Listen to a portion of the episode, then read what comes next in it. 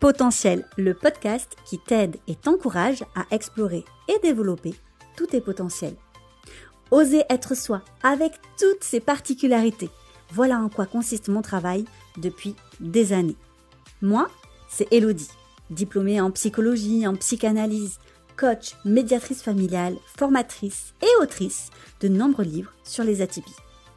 Moi-même concernée, multipassionnée et au multipotentiel, j'accompagne les atypiques à trouver du sens à leur vie, tout en restant alignés avec qui ils sont. Mais encore faut-il savoir qui on est vraiment, n'est-ce pas? C'est ainsi que je te souhaite la bienvenue ici, dans ce podcast, et que je te souhaite bien sûr une belle écoute. Coucou Marine, bienvenue dans mon podcast Potentiel. Tu es la première invitée que je reçois et c'est un véritable honneur pour moi. Ben, coucou Elodie, comme tu sais, moi aussi, je suis trop contente de, de faire ce podcast avec toi, donc, euh, donc ravie d'être ici. Alors, je vais te présenter, je vais me permettre de te présenter, de te passer la pommade et parce que j'adore ton parcours, j'adore ce que tu as fait et c'est pas pour rien que j'ai vraiment voulu t'inviter dans ce podcast pour parler justement de potentiel. Mais si j'oublie quelque chose ou tu dois rectifier, t'hésites pas. Du coup, tu as 28 ans, donc ça, je trouve ça incroyable parce que tu as un parcours ben, assez riche. Euh, tu as déjà créé, trois entreprises, tu as changé quatre fois d'orientation professionnelle. Donc concrètement, tu t'es aussi beaucoup cherché. Aujourd'hui, tu assumes, tu es une personne à multipotentiel, tu es aussi multipassionné. Tu partages sur tes réseaux sociaux, notamment sur Instagram et YouTube, beaucoup de tes connaissances, puisque tu es quand même diplômé en psychologie, spécialisé en psychologie positive, et tu es certifié coach pour accompagner justement dans tout ce qui est transition professionnelle, eh bien les profils à multipotentiel. Et bien sûr, tu viens de sortir un livre aux éditions Jouvence, enfin à ta place, qui est juste extraordinaire et on aura l'occasion d'en parler. Est-ce que j'oublie quelque chose? Bah écoute, c'est bien résumé, c'est bien pour moi qui en général n'arrive pas trop à me présenter de façon concise. Ben là, c'est très bien résumé. Voilà.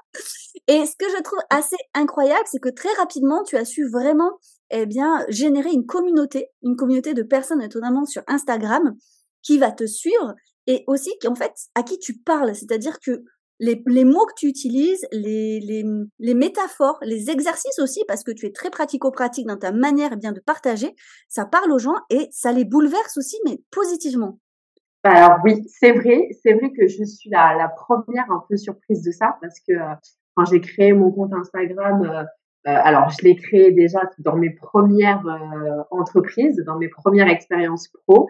Et, euh, et c'est vrai que c'est vraiment quand j'ai commencé à partager ma vie digitale nomade, ma vision du travail, de, du fait de, trouver sa voie, comment trouver sa voie, que j'ai partagé un peu le fait que j'étais multipotentielle, que moi aussi j'avais galéré, etc. Et, et, voilà, vraiment mettre des mots sur tout ça. C'est vraiment à ce moment-là que, que j'ai commencé à vraiment faire grandir ma communauté et que je me suis vraiment rendu compte que bah, finalement, j'étais loin d'être la seule à, à, ressentir ce que je ressens, loin d'être la seule à, à être paumée, etc.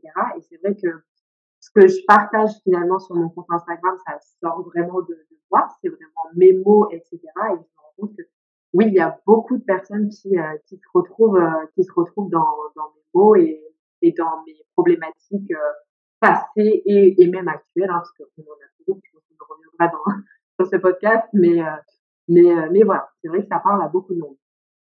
Et du coup, j'ai la sensation que tout en cheminant, et c'est ce que tu partages également dans ton livre, c'est pas si évident d'aller à la connaissance de soi. C'est-à-dire que quand on voit ton parcours, bon, alors certes, t'as pas 58 ans, mais justement, tu as condensé ça en quelques années. Euh, qu'est-ce qui t'a permis d'avoir cette connaissance de toi et le fait que tu assumes justement ce profil si atypique? Alors déjà, un petit point qui, je pense, est hyper important, c'est que euh, je pense qu'on apprend toute sa vie à se connaître.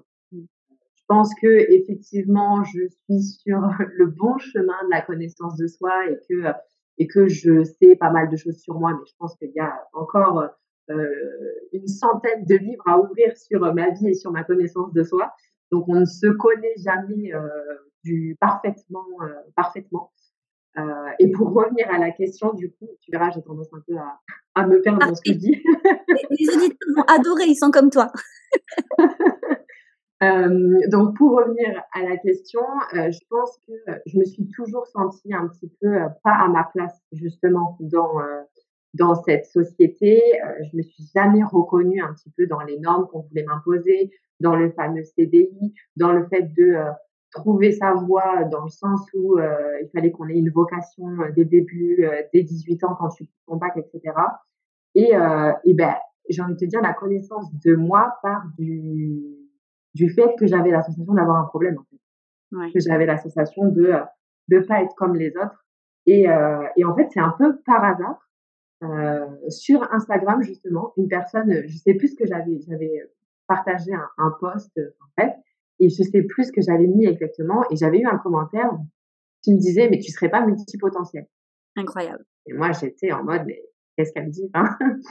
C'est quoi multipotentiel, etc. Et en fait j'ai creusé le, le sujet et de suite ça m'a enlevé un poids. De suite je me suis dit mais en fait c'est exactement moi, c'est exactement ça.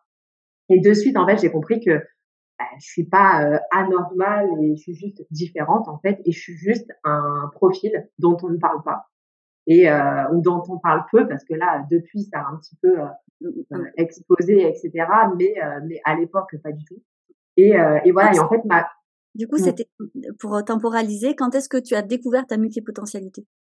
Alors ça c'était si je me trompe pas en 2019 D'accord. Donc en peine quatre ans, ça a fait un grand boom finalement dans ta vie à toi.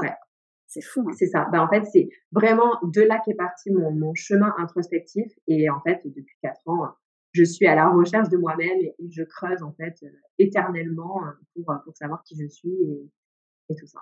Génial, génial. Et alors, dans ton livre, tu en parles de la méconnaissance de soi. Là, tu en as un petit peu parlé. C'est vrai que tout part du, du fait et peut-être de la problématique de penser que c'est nous le problème. Comment on en sort finalement de ça? Comment, d'après toi, on peut sortir de ça? C'est-à-dire que tu aurais très bien pu euh, t'arrêter à dire non, je suis pas multipotentiel, ça me concerne pas, tellement tu étais focalisé sur c'est moi le problème, mais finalement tu en es sorti, tu as creusé et, tu as, as, fait une force, un, un véritable potentiel. Quel conseil tu pourrais donner aux personnes qui en sont pas encore là?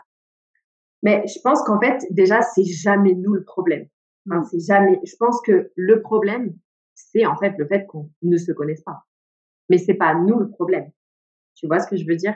Et donc, euh, je pense que partir de ce postulat-là, c'est déjà, euh, c'est déjà une bonne chose. Et, euh, effectivement, il y a, y a une étude de, euh, de Tasha Yovich qui montre justement que en fait 90% des gens pensent se connaître, mais dans les gens qui se connaissent réellement, en fait, il y en a que 10 à 15%. Donc ça, c'est c'est juste flagrant et c'est juste, enfin, pour moi, ça met vraiment le doigt sur justement le problème parce que finalement, comment on peut être réellement heureux, comment on peut avoir une vie qui nous correspond, comment on peut voilà avoir une vie qui nous épanouit, avoir un job qui nous correspond, etc. Si en fait on se connaît pas. Carrément. je trouve que ça va vraiment dans la continuité de ton travail. Pour moi, je, quand j'ai lu ton livre, je me suis dit, elle casse les mythes. Il y a plusieurs comme ça euh, phrases clés, comme tu dis, qui cassent les mythes. Souvent, les gens, ils pensent se connaître. Et il faut déjà casser ça. C'est-à-dire, non, tu te connais pas et tu te connaîtras jamais totalement parce qu'en fait, tu évolues sans arrêt. Donc, la connaissance de soi, c'est perpétuel. Mais aussi, un mythe que tu casses, c'est le l'idéalisme peut-être de trouver la place, the place, tu vois. Où est ma place? Est-ce que tu veux nous en parler? Ouais, alors déjà, merci pour ce commentaire parce que s'il y a bien un but dans ce que je fais, etc., c'est casser les mythes. Donc mm. franchement, ça me fait très plaisir parce que ça montre que justement, j'ai réussi à un petit peu partager euh, euh, ma vision et, et, voilà, donc ça, j'en suis ravie. Euh, alors effectivement, trouver sa place, parce que j'appelle mon livre quand même enfin à ta place, mais je pense qu'il faut sortir un petit peu, comme tu le dis, de cet idéalisme de un jour on va trouver notre place et ça y est, ce sera bon, euh, ce sera voilà, ce sera le chemin à suivre et puis il y aura plus de questions, plus de doutes, euh, voilà, et tout ira bien dans le meilleur des mondes. Ça se passe jamais comme ça et j'en suis la preuve vivante, euh, même moi qui qui voilà, ai l'impression quand même aujourd'hui dans mon business d'être à ma place et d'avoir trouvé ce qui me correspond, etc. J'ai quotidiennement des doutes, des des soucis, des remises en question, enfin voilà, tout le temps. Merci. déjà, ça c'est. Merci. non mais non mais c'est clair, c'est clair. Je pense que c'est hyper important de, de le dire parce que parce que voilà, ça résout pas nos problèmes comme ça et, et c'est tout un chemin en fait comme pour tout, hein, comme la connaissance de soi, on en parlait, mais c'est tout un chemin tout le temps parce que ça évolue en fait en permanence. et j'ai envie de dire ce qui est totalement normal, parce que nous-mêmes, on évolue en permanence. Donc forcément, euh, notre place, nos valeurs, nos envies, tout ça, ça évolue en permanence. Donc en fait, ça se, voilà, ça, ça, se, ça, se, ça se réaligne aussi en permanence et ça se re-questionne en permanence, et etc. Donc je pense que l'idée de trouver sa place, finalement, c'est plus l'idée de trouver un équilibre qui euh, nous rend heureux, qui nous épanouit, mais euh, tout en gardant en tête que ben, un équilibre qui nous rend heureux, ça ne veut pas dire qu'on est tout le temps heureux dans sa vie, ça ne veut pas dire que tout est simple, ça ne veut pas dire qu'on n'a plus de questions, ça ne veut pas dire qu'on n'a plus de soucis, enfin voilà. Et euh, tu vois, accompagner également comme toi des profils multipotentiels, il y a, j'ai la sensation, et tu me diras si tu as la même sensation, que parfois il y a des grosses remises en question et beaucoup plus fortes que la plupart des personnes, au point où on se dit, allez, je vais tout foutre en l'air, je vais tout arrêter. Et en fait, c'est juste peut-être parce qu'il y a un réalignement ou il y a une quête de sens à déplacer plutôt que de tout foutre en l'air. Mais comme il y a encore cet idéalisme de se dire que la place où je dois être, tout doit être parfait, il y aura pas de remise en question, je vais me sentir bien totalement. Ben en fait, on comprend pas que c'est pas tout noir et c'est pas tout blanc et que la vie professionnelle comme la vie tout court, c'est nuancier de gris. Est-ce que tu as remarqué toi la même chose ou autre chose encore? Mais bien sûr, mais totalement. Mais moi, il faut savoir que je fonctionne par période. Donc déjà dans mon quotidien, je fonctionne par période. En termes d'énergie, etc., je fonctionne par période. Je vais avoir des périodes où je suis hyper créative, hyper productive, etc. Et ça va rouler, euh, mais ça va être le bonheur et je vais être là en mode, oh wow, c'est génial, c'est, euh, en fait, c'est exactement ça qu'il faut que je fasse, etc. Et j'ai des périodes où en termes d'énergie, ça ne va pas du tout, j'arrive pas à bosser, etc. Et là, je me dis, oh là là, mais en fait, ça se si j'arrive pas à bosser, c'est parce que finalement, c'est pas ce qui me convient, etc. Donc ça, c'est mes périodes du quotidien. Et il faut savoir que à peu près tous les ans, j'ai une grosse période de doute où je remets tout en question et où je me dis, mais est-ce que c'est vraiment ça que j'ai envie de faire? Est-ce que, etc. Et je pense que ça, c'est aussi effectivement lié à la multipotentialité parce qu'on a tellement de possibilités que c'est juste super dur de se dire, OK, je reste là-dedans et je reste focus et etc. Donc, euh, donc bien sûr, je me reconnais totalement et, euh, et ça m'arrive tout le temps et même encore aujourd'hui dans mon business, alors que voilà, alors que j'ai un business, on va dire, beaucoup plus ancré que les précédents. J'ai écrit un livre, etc. Et pour autant, ça m'arrive régulièrement, pardon, de, de remettre ça en cause et de, ouais, d'être dans le doute et dans les questionnements. Bah, merci de ton honnêteté parce que je pense que ça va rassurer beaucoup plus d'une personne, c'est évident. Mais alors, du coup, quel conseil tu pourrais donner, même si bon, ben, aucun conseil ne peut être collé, euh, copié-collé pour tout le monde, mais quel conseil tu pourrais donner dans ces moments de grosse remise en question où finalement, mais c'est un peu, euh, enfin le désespoir quoi. Tu, on se dit ben voilà, j'ai pas trop, ça ne va pas. Qu'est-ce qui te fait rebondir? Alors déjà, je dirais euh, ben, justement connaître son fonctionnement parce que moi je sais que je fonctionne comme ça, donc je sais que ça va passer. Voilà. Tant que euh, voilà, tant que je suis pas, je suis vraiment pas mal dans mon travail, tant que j'ai toujours le sens de ce que je fais, etc. Je sais que ça va passer. Donc déjà, je dirais laisser passer la vague émotionnelle Mmh. même si euh, même si ça prend du temps. Et effectivement revenir aussi au, au sens de ce qu'on fait, à pourquoi on le fait. Euh, et puis je pense aussi qu'il y a aussi une question de, de, de balance décisionnelle. C'est un peu ça finalement qui fait aussi que on décide de changer de boulot ou pas. C'est-à-dire en gros euh, faire euh, un peu la liste des pour et des contre. Là, faut quand même en arriver vraiment au stade où, où on est vraiment plus bien dans son boulot, etc. Mais euh, voilà, faire la liste des pour et des contre, si on voit qu'il y a plus de contre, ouais, c'est que c'est que c'est que ça commence à clocher et que ça serait bien de d'aller chercher des solutions. Mais voilà, s'il y a plus de pour, alors il y a des solutions immédiates qu'on peut euh, qu'on peut trouver, c'est sûr. Mais en tout cas, moi, ce que je conseille surtout aux multipotentiels, c'est vraiment de pas prendre de décisions quand ils sont en haut de la vague. Parce que des décisions en haut de la vague, j'en ai prises et, et, et je ne le conseille pas. Parce que voilà, faut, faut, faut, vraiment prendre du recul et, et, attendre que ça passe euh, avant de prendre des décisions. Merci. Euh, je suis totalement alignée avec ce que tu dis. Dans ton livre, tu dis qu'à peu près un tiers des Français sont malheureux au travail. Et j'avais très envie de rebondir là-dessus. Déjà parce que qu'est-ce que c'est être malheureux au travail? Moi, j'ai l'impression que souvent, on va dire. Euh, alors, c'est assez drôle parce que je remarque qu'il y a beaucoup de gens qui vont dire facilement qu'ils font un burn-out, alors que pas forcément. C'est, ça serait pas le mot exact dessus. Et à contrario, ceux qui en font vraiment un ne veulent surtout pas admettre qu'ils en font un. Tu vois? Alors, et on mélange un peu tout entre la santé mentale, tout ça. Alors, c'est quoi être malheureux au travail? Euh, Comment on peut être sûr que finalement, tu vois, cette balance dont tu nous parlais du plus et du moins, qu'elle est assez objective et représentative de la situation? Ouais, alors déjà, je suis totalement d'accord avec toi. On a tendance à beaucoup étiqueter burn-out, burn-out, etc. Euh, ça, c'est de la psychologie de comptoir. Hein. Faut pas oublier qu'effectivement, euh, il n'y a que les professionnels de santé euh, qui peuvent poser un diagnostic, etc. Donc, euh, si, si les gens sont pas bien, etc., qui n'hésitent pas à aller voir un professionnel de santé, mais surtout qui se fient pas à des coachs qui peuvent poser ce genre de diagnostic parce qu'il n'y a pas pire pour moi, en tout cas, ouais, à mon sens. Euh, et donc, oui, c'est la petite parenthèse que je voulais faire.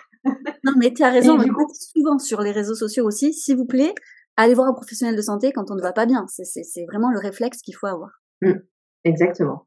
Et donc, pour répondre à ta question, alors effectivement, dans mon livre, je parle de cette, de cette étude qui a eu lieu un peu avant le Covid. Et euh, donc, elle parle justement des personnes donc, qui sont euh, malheureux au travail. Donc, elle, elle nomme notamment les gens qui, euh, qui ne trouvent plus de sens euh, dans leur job, qui ont l'impression de se sentir inutiles, pardon, euh, qui ont, qui euh, ressentent beaucoup d'émotions négatives, comme du stress, qui sont très stressés au travail, de, de, la tristesse, un manque de motivation. Enfin, voilà, je pense qu'il y a plusieurs, plusieurs facteurs comme ça qui, qui rentrent en compte. Euh, ne serait-ce que le fait de pas aimer son job et de pas aimer les tâches qu'on fait au quotidien et de pas s'y retrouver, de pas prendre de plaisir ne mmh. serait-ce que ça, parce que c'est vrai que je pense que dans notre société, on oublie, euh, on oublie beaucoup la, la, la, notion de plaisir au travail. On a aussi été très euh, conformé à euh, le travail, c'est c'est de la discipline, c'est de l'effort, c'est voilà, faut un peu gagner l'argent à la sueur de notre front, etc. etc. Mais voilà, prendre du plaisir au travail pour moi c'est quand même essentiel. Donc donc voilà, et je sais pas alors, euh, du coup, là, tu, effectivement, je te demandais quels sont pour toi les signes que vraiment on est malheureux au travail, mais tu l'as dit, je pense, c'est-à-dire qu'on ne prend plus de plaisir vraiment au travail, on, il y a une perte de sens, une perte, on a l'impression de ne pas être utile, euh, et ou bien il y a un trop grand stress. Ce sont pour toi les signes vraiment qu'il faut que la personne doit, et peut-être en tout cas, remettre en question sa situation professionnelle? Ouais, effectivement. Après, il y en a d'autres, bien sûr. Mais effectivement, euh, c'est euh, voilà tout ce qui est lié à ça, tout ce qui est lié aux, émotions négatives, euh, tout ce qui est lié, oui, au manque de sens, au manque de motivation, etc. Et même et surtout, oui, il y a un truc que j'ai oublié, c'est quand même les les manifestations physiques, parce qu'on le mmh sait, hein, notre notre corps, c'est c'est c'est le reflet clairement de de notre cerveau, et au bout d'un moment, il va commencer à somatiser. Quand on a mal au ventre avant d'aller au travail, mmh. c'est clairement pas bon signe. Donc, euh, donc faire attention, bien sûr, prêter attention à, aux signaux de notre corps, je pense que c'est essentiel. Et puis, il y a aussi ces signes, euh, nous, on veut pas les voir, mais c'est l'entourage. Par exemple, ah, ces derniers temps, ben, tu es plus susceptible, tu es irascible. Ce genre de choses, ça peut être peut-être des signes à prendre en considération. Oui, mais, j'ai envie de dire oui, mais, parce que souvent, il y a des personnes qui prennent en, euh, considération ça, qui se posent la question ou qui veulent pas se la poser parce qu'ils ont peur des conséquences. Parce que on a la sensation que être malheureux au travail, ça veut dire direct, je dois tout quitter, tout arrêter, me retrouver sans revenu. Il y a un petit peu, en fait, ce lien direct euh, que les gens font. Et du coup, qu'est-ce qu'ils font? Bah, Soit ils continuent dans, dans, leur travail, ils sont de plus en plus malheureux, soit bah, ils ne prennent pas forcément les bonnes décisions. Euh, qu'est-ce que tu pourrais suggérer? Parce que finalement, derrière, il y a beaucoup, beaucoup de peur. Alors, je suis totalement d'accord avec toi. C'est ce que je dis tout le temps euh, sur mes réseaux, etc. Changement euh, ne signifie pas changement radical. Hmm. C'est, c'est vrai que je suis totalement d'accord avec toi. Dans la tête des gens, qui dit changement dit forcément ah mais moi je peux pas quitter mon travail du jour au lendemain, euh, je peux pas partir aux États-Unis élever des bisons. Non mais on n'en est pas là. Hein. Clairement, on n'en est pas là. Donc donc je pense que effectivement déjà il faut il faut bien communiquer sur le sur le fait que le changement, ça se fait étape par étape, ça se fait euh, petit à petit, euh, petit pas par, petit pas, et, euh, et voilà, il n'y a pas besoin de, de, tout changer. Et effectivement, la première des causes, je pense, qui font que les gens ont du mal à passer le cap, c'est la peur.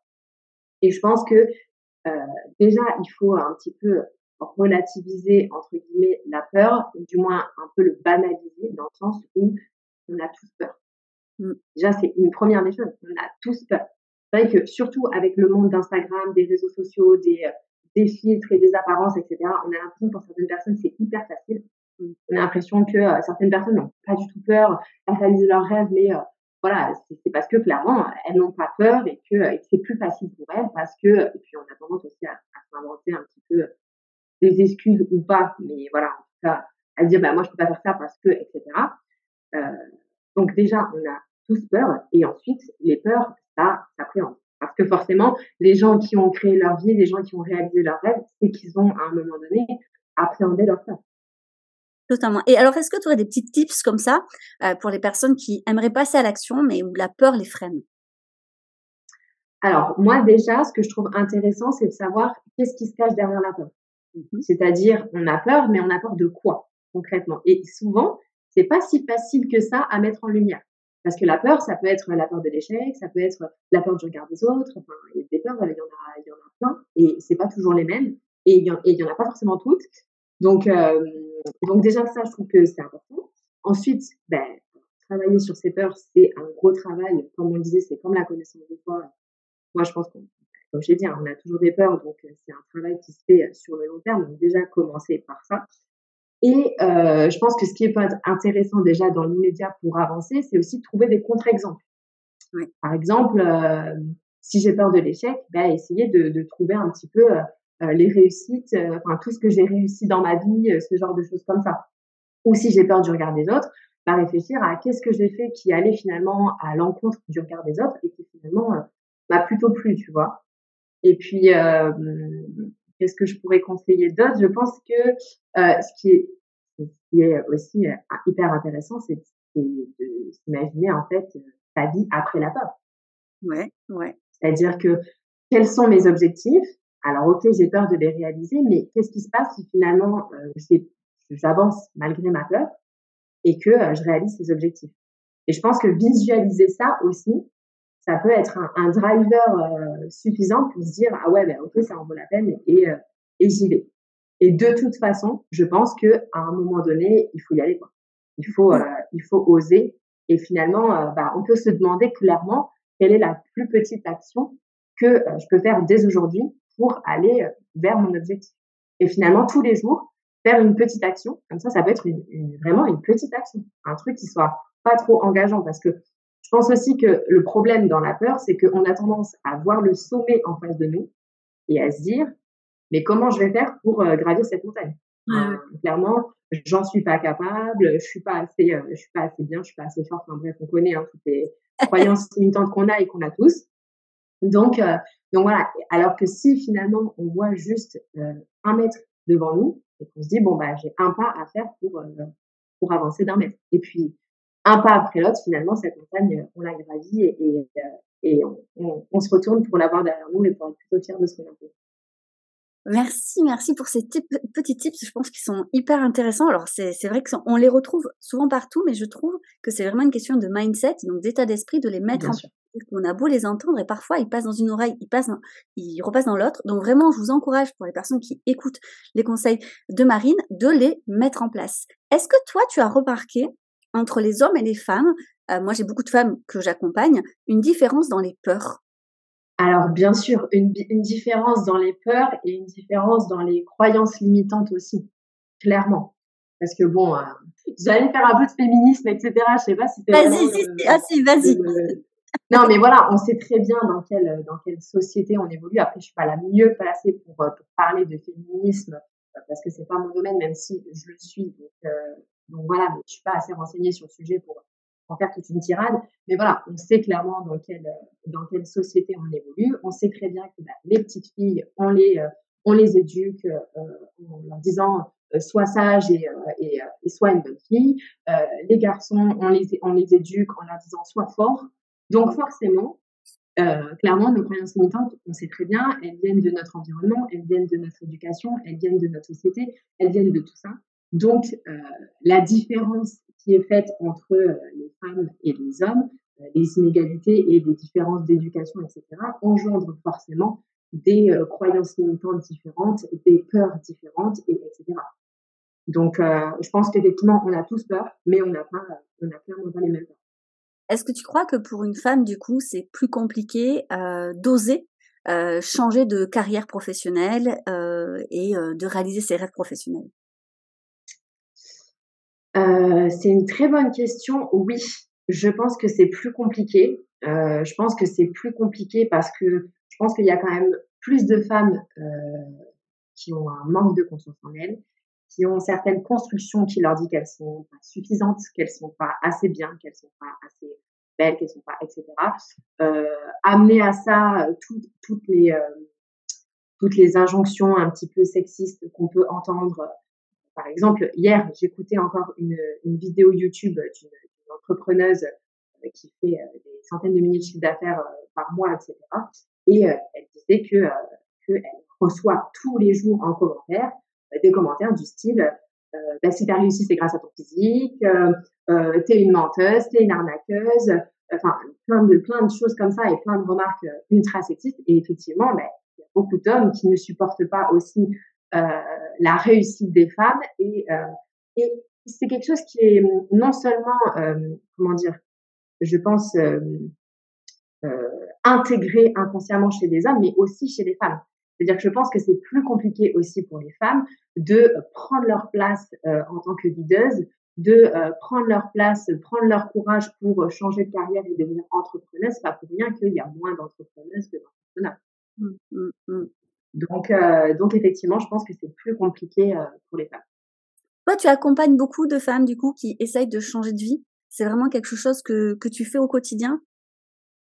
Effectivement, j'accompagne beaucoup de femmes. Alors moi, je je me ferme pas aux femmes, hommes. Voilà, j'accompagne euh, des femmes et des hommes. Mais effectivement, oui, j'accompagne beaucoup de femmes à à changer de vie et euh, à changer de, de, carrière professionnelle. Mais j'ai pas du tout cette vision de, euh, on va dire cette vision classique du bilan de compétences, etc. Où où on va se focaliser vraiment sur la carrière professionnelle. Pour moi, c'est un, tout. Hein, je pense qu'on aura compris. Mais pour moi, voilà, c'est vraiment un tout, un tout qui part postulat de base, c'est la connaissance de soi. Donc, euh, donc voilà, on travaille, on travaille un petit peu euh. Top. Et alors, du coup, il y a aussi une question, non, c'est-à-dire, ok, on a dépassé notre peur, on se dit, j'ai envie de changer de voie professionnelle, j'ai envie effectivement de changement, mais là, une des problématiques que souvent les multipotentiels, c'est mais comment je choisis? C'est-à-dire qu'au-delà de la peur, ils ont des fois bah, 10, 20, 30 idées, bref. Et elles sont peut-être toutes réalisables, ou en tout cas toutes les... Enfin, ça les tente, mais comment ils choisissent? Est-ce que, voilà, ça c'est, c'est, je pense, une problématique qui revient souvent. Qu'est-ce que tu fais face à ça, toi? Qu'est-ce que tu pourrais proposer face à ça? Ouais, alors c'est une grande, grande, grande question, surtout pour les multipotentiels. Je pense que déjà, faut pas confondre euh, loisir, passion mmh. et euh, business ou job. Enfin, enfin, Ouais, tu le dis très bien dans ton livre, c'est-à-dire que tout n'est pas, euh, tout ne va pas faire un métier en fait. On fait pas de tout ce qu'on aime un métier. C'est exactement ouais, ça. C'est exactement ça. Tout n'est pas monétisable. Moi, moi la première, j'ai fait l'erreur. C'est-à-dire que moi, à un moment donné, je me suis lancée euh, dans le voyage. Que clairement, je suis une grande voyageuse et que euh, c'est ma passion. Donc, euh, j'ai repris mes études. Hein. J'ai repris mes études, j'ai fait un BTS tourisme en alternance, etc. Je me suis lancée euh, en tant que travel planner indépendante. Gros projet, hein, gros projet. Euh, et en fait, euh, bah, je me suis rendu compte que le business model était pas vraiment viable, que euh, la monétisation du truc c'était pas vraiment viable et que du coup c'était pas en accord avec ma vision de la liberté, de privilégier, on va dire, mon temps à mon argent, enfin tout ça. Et donc ça, je pense que effectivement, le truc quand on est multipotentiel, c'est qu'on a tendance aussi à foncer. Dès qu'on a une nouvelle idée, on fonce. Et, moi, la première, et j'ai De quoi? C'est une, force. En soi, c'est une force. Mais il faut savoir. C'est une force. Exactement. C'est une force, mais il faut connaître son fonctionnement pour euh, pas foncer dans tout et n'importe quoi à la moindre occasion tête baissée. Parce que clairement, euh, clairement, c'est compliqué. Et clairement, bah, j'ai fait à ce moment-là. Donc, j'apprends effectivement de mes expériences. Bah, c'est pour ça que je peux en parler maintenant. Mais voilà, en tout cas, si j'ai un conseil, c'est ne pas foncer euh, tête baissée, euh, coûte que coûte, à la première idée euh, qui nous vient et bien vérifier que, que c'est monétisable et que on puisse vraiment en vivre et que ça corresponde finalement à notre vision de ce qu'on veut dans la vie, de notre vie idéale, etc. Et en fait, avec ces critères-là, déjà, on commence à écrémer pas mal de, ouais, d'idées et de, ouais, et ça, toute la difficulté de faire un bon business plan, justement, je pense que c'est une problématique chez les multipotentiels parce que, comme tu dis, ils ont tendance à foncer, euh, quitte à aller droit dans le mur. Et après, à se remettre en question en disant ben, c'est moi le problème parce qu'en fait je me prends toujours des murs et du coup on baisse en confiance en soi.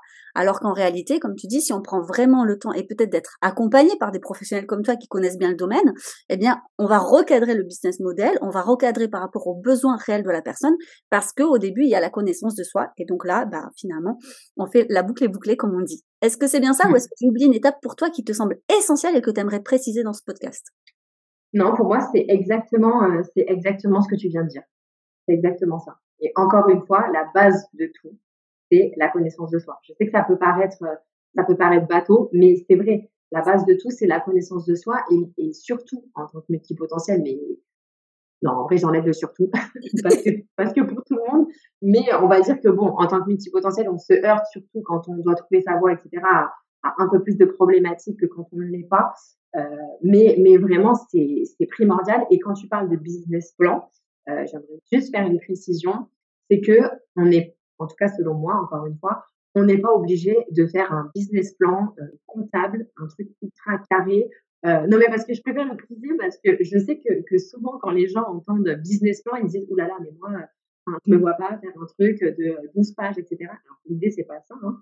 C'est simplement de vérifier que effectivement comme je disais, notre business est monétisable et qu'on puisse euh, gagner suffisamment d'argent parce que ce qui est important aussi, c'est prendre en compte forcément nos charges et euh, nos, nos, on va dire, nos, plaisirs aussi, enfin bref, l'enveloppe en fait salaire dont on a besoin euh, pour vivre. Parce que se lancer dans un truc qui finalement va pas correspondre à nos attentes de budget et de salaire, c'est pas non plus la meilleure des solutions. Carrément, carrément. Eh bien, écoute, je te remercie, Marine, pour toutes ces informations que j'ai trouvé ça très riche. Alors, bien sûr, tu vas un peu plus loin dans, ton livre parce qu'il y a énormément d'exercices, mais il me semble que tu proposes également des formations en ligne, des accompagnements pour les personnes qui seraient intéressées. Est-ce que tu veux nous en dire plus? Mais effectivement, je propose des, euh, petites, moyennes formations euh, en ligne, euh, en autonomie et donc notamment sur la multipotentialité, sur le mindset, etc. Et je propose des coachings. Donc là, actuellement, je propose du coaching individuel, mais il y a un coaching de groupe qui devrait euh, pas tarder, euh, pas tarder à arriver, euh, effectivement, pour changer de vie, pour, enfin, pour aborder un petit peu tous les sujets qui sont et dans mon livre et tous les sujets qu'on a abordés ensemble, la connaissance de soi, le mindset, les croyances, le, trouver sa voie, je mets entre guillemets, etc. voilà, pour vraiment, pour vraiment changer sa vie, pour vraiment changer de vie. Donc, euh, donc voilà, et je précise euh, que je propose tout ça maintenant, mais que euh, dans quelques temps, peut-être que ce sera pas la même chose. j'aime bien préciser parce que voilà, j'aime bien dire que, ben, encore une fois, les choses évoluent, donc mes offres évoluent, mon business évolue en même temps que moi, et, et je le dis surtout pour justement tous ces, ces, ces, voilà, ces personnes qui qui sont déjà entrepreneurs ou qui ont un boulot, etc., pour dire, vous voyez, chez moi aussi ça évolue, donc, euh, ne vous étonnez pas et, euh, et surtout soyez euh, tranquille avec ça si c'est aussi le cas de votre côté. Super. Et quand on est dans le cadre, bah, de, tu sais, si tu connais mon travail, je suis plutôt positive, enthousiaste et j'ai envie de, eh bien, proposer une vision positive de tout ça. Est-ce que tu pourrais juste nous dire, pour terminer eh bien, cet épisode de podcast, pour toi, les atouts qu'ont les personnes multipotentielles, parce qu'on a parlé jusque-là des difficultés auxquelles elles peuvent faire face, et c'est une réalité, mais aussi, moi, j'aime bien quand même eh bien, leur passer la pommade aussi, et leur qu'ils ont aussi finalement des points positifs. Est-ce que là, comme ça, rapidement, tu pourrais nous donner eh bien, quelques, euh, quelques atouts qu'ont les personnes multipotentielles? Ouais. Alors déjà, ils ont une grande curiosité et une très, très, très, très grande créativité. Donc ça, euh, c'est génial parce que moi, je pense qu'il y a quand même peu de choses qui peuvent arrêter les multipotentiels à partir du moment où euh, ils ont envie d'y aller, qu'ils ont la motivation, en sachant que la motivation chez les multipotentiels, en règle générale, ils en ils en manquent pas. Donc euh, donc clairement, c'est des fonceurs. Donc ça, c'est trop bien. Euh, c'est des gens aussi qui ont une une pensée un petit peu en arborescence, donc ils font des liens euh, avec des choses que les gens qui ne sont pas multipotentiels ne feraient pas. Donc, qui, aussi, qui ont aussi beaucoup plus d'idées. Donc, déjà, dans la vie professionnelle, euh, c'est trop bien parce que euh, on peut avoir des idées de business, de produits, d'offres euh, révolutionnaires ou peut-être pas révolutionnaires, mais en tout cas qui sortent un petit peu de la norme ou qui sont plus originales ou etc. Donc donc ça c'est donc ça c'est trop bien. on a un grand pouvoir d'adaptabilité. Mmh. On s'adapte très facilement euh, aux, aux, événements, aux situations, etc. Et euh, bah, quand on est entrepreneur, je parle beaucoup d'entrepreneuriat parce que forcément, je le suis et que, voilà. Mais euh, c'est vrai que quand on est entrepreneuriat, mais même dans notre vie de tous les jours, c'est quand même un atout énorme parce que bah, on, peut rebondir facilement, que ce soit face à un échec, que ce soit face à une difficulté, etc. On rebondit hyper facilement. Et donc, bah, hyper facilement. Pas toujours hyper facilement, mais en tout cas, on a des, des capacités pour. Et donc, euh, et donc ça, c'est clairement un grand atout. Ben, merci Marine pour cette note positive. Je pense que ça va faire beaucoup, beaucoup de bien. Et si on veut te suivre, on peut te suivre où en, en priorité? Plutôt sur Instagram, tu dirais? Ouais, en priorité euh, sur Instagram, un autre horizon. Ok, ben je vous mets tout ça de toute façon dans la dans les informations du podcast. Un grand, grand merci Marine. Vraiment, ça fait. Ben, merci à toi. Merci à toi pour l'invitation. C'était vraiment un plaisir. C'était le podcast Potentiel par Elodie Crépel. N'hésite pas à laisser une note, un avis et à le partager. Je te dis donc à lundi prochain pour un nouvel épisode. Belle journée